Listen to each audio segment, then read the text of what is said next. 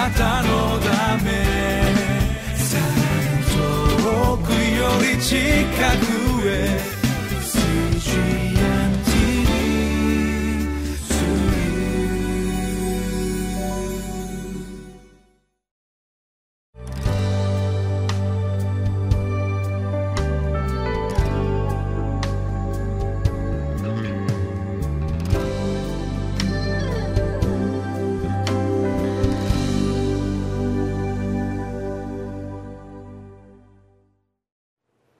皆さんこんにちは。昨日よりピリピ人への手紙を学んでおりますけれども今日はその中からパウロの喜びについて一緒に学んでいきたいと思います。本日の聖書箇所はピリピの一章12節から21節です。タイトルは福音の前進は私が喜び生きる理由です。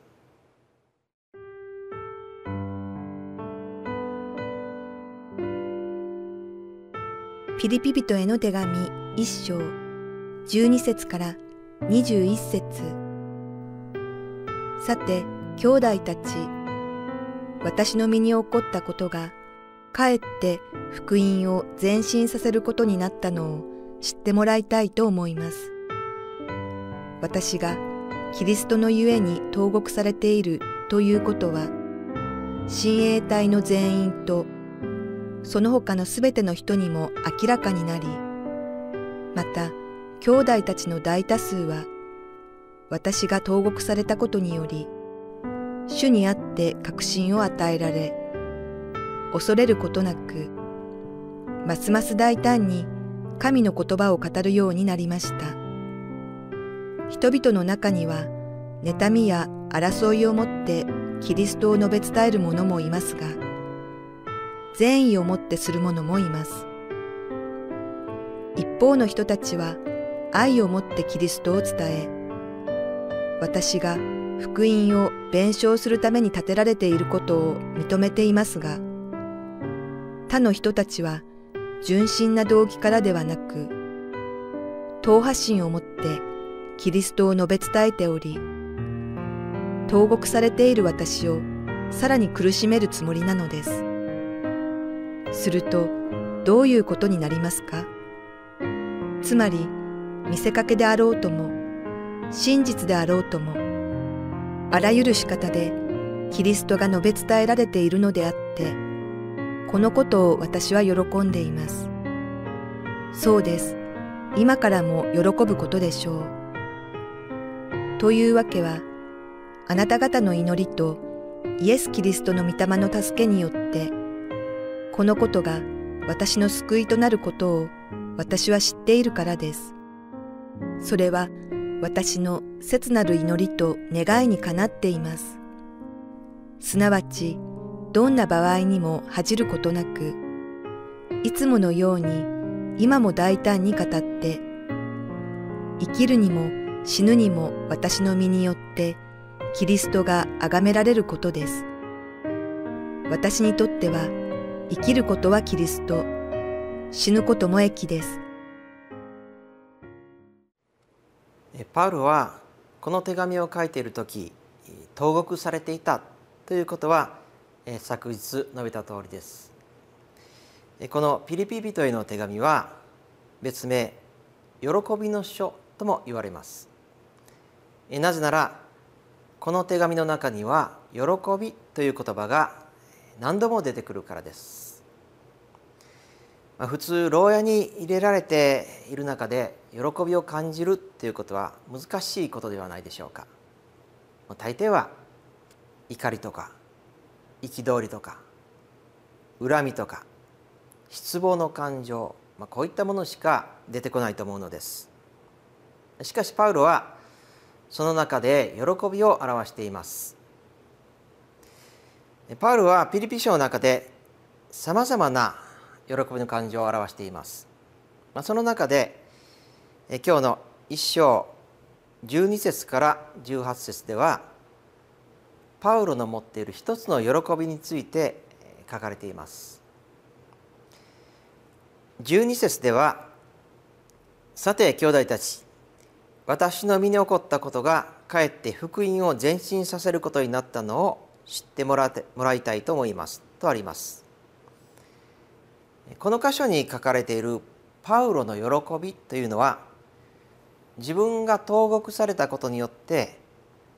福音が前進するようになったこと。つまりパウロにとっては自分自身のことよりも福音が前進するということが何よりの喜びであったわけです。多くの人にとっては自分自身のことが大事ですしかしパウロはたとえ自分がどうなってもそのために福音が前進するならば自分はそれが嬉しいと言っているのです。まあ、私たちはここにパウロの献身というものを見ることができると思いますではなぜパウロが投獄されることによって福音が前進するのでしょうか。13節私がキリストのゆえに投獄されているということは親衛隊の全員とその他のすべての人にも明らかになりとあります。パウロが投獄されたのが何か悪いことをしたのではなくってイエス・キリストを述べ伝えたためだということが彼を投獄したローマの親衛隊や他の全ての人々にも分かったわけです。それが一つの証になったのですね。パウロのこの自分の信念を曲げない姿勢を見て心を打たれたという人がいたかも分かりません。また彼をそこまで夢中にさせてしまう。イエス・キリストとは一体どんな人なのだろうというふうに興味を持った人もあるいはいたかも分かりません。こうしてパウロの投獄は未信者に対する証となったのです。そしてそればかりではなくて同じクリスチャンに対してもパウロの投獄は強い影響を与えることになりました。14節。また兄弟たちの大多数は私が投獄されたことにより主にあって確信を与えられ恐れることなくますます大胆に神の言葉を語るようになりました。パウロがイエス様のゆえに投獄されしかしそれにもかかわらずに毅然とした態度を貫いているというのを見て、まあ、他のクリスチャンたちも大変勇気を得たわけですね。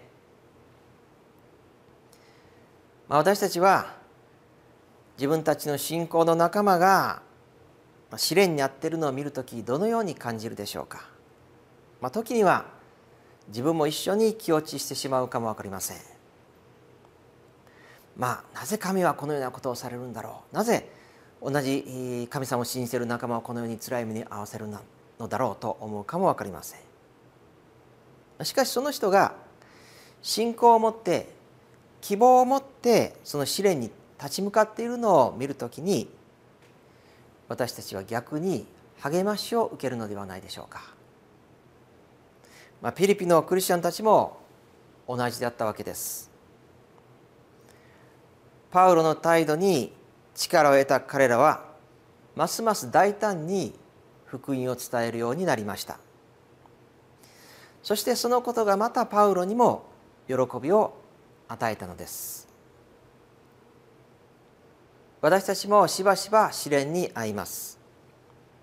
しかしそこでくじけずに信仰によって立ち向かうならば実は周りの人も励ますことになるのだ。ということを覚えておきたいと思います。そしてそれがまた私の喜びとなるのです、まあ、このように試練に対して信仰によって立ち向かう時に良い循環を生み出していくということが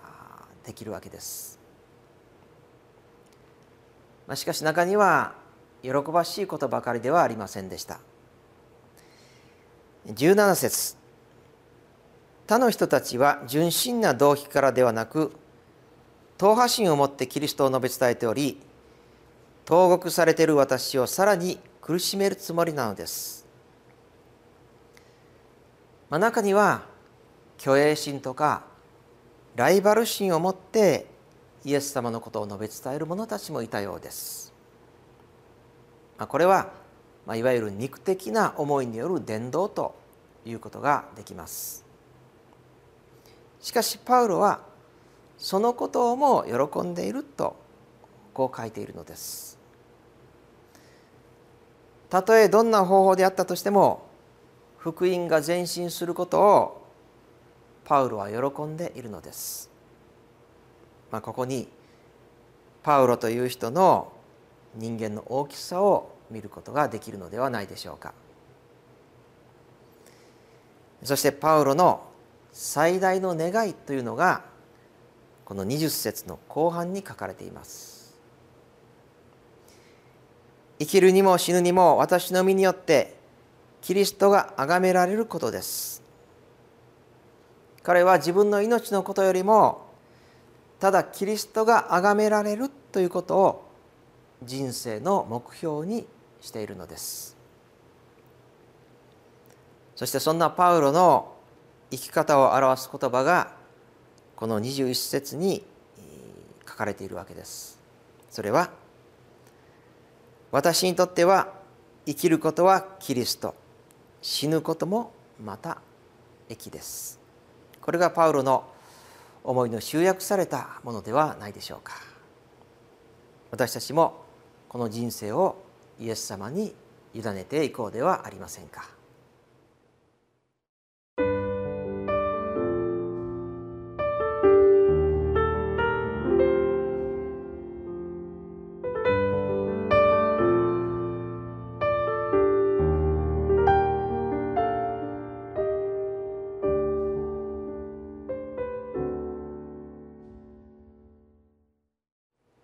私たちは今生きることも死ぬことも神様の手の中に委ねているでしょうか。一言お祈りをいたします。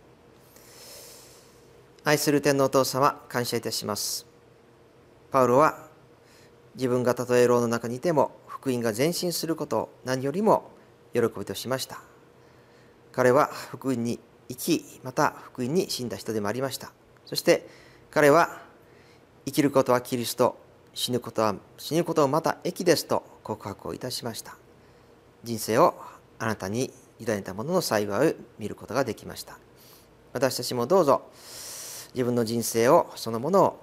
あなたの手にお委ねすることができますように。そして何よりも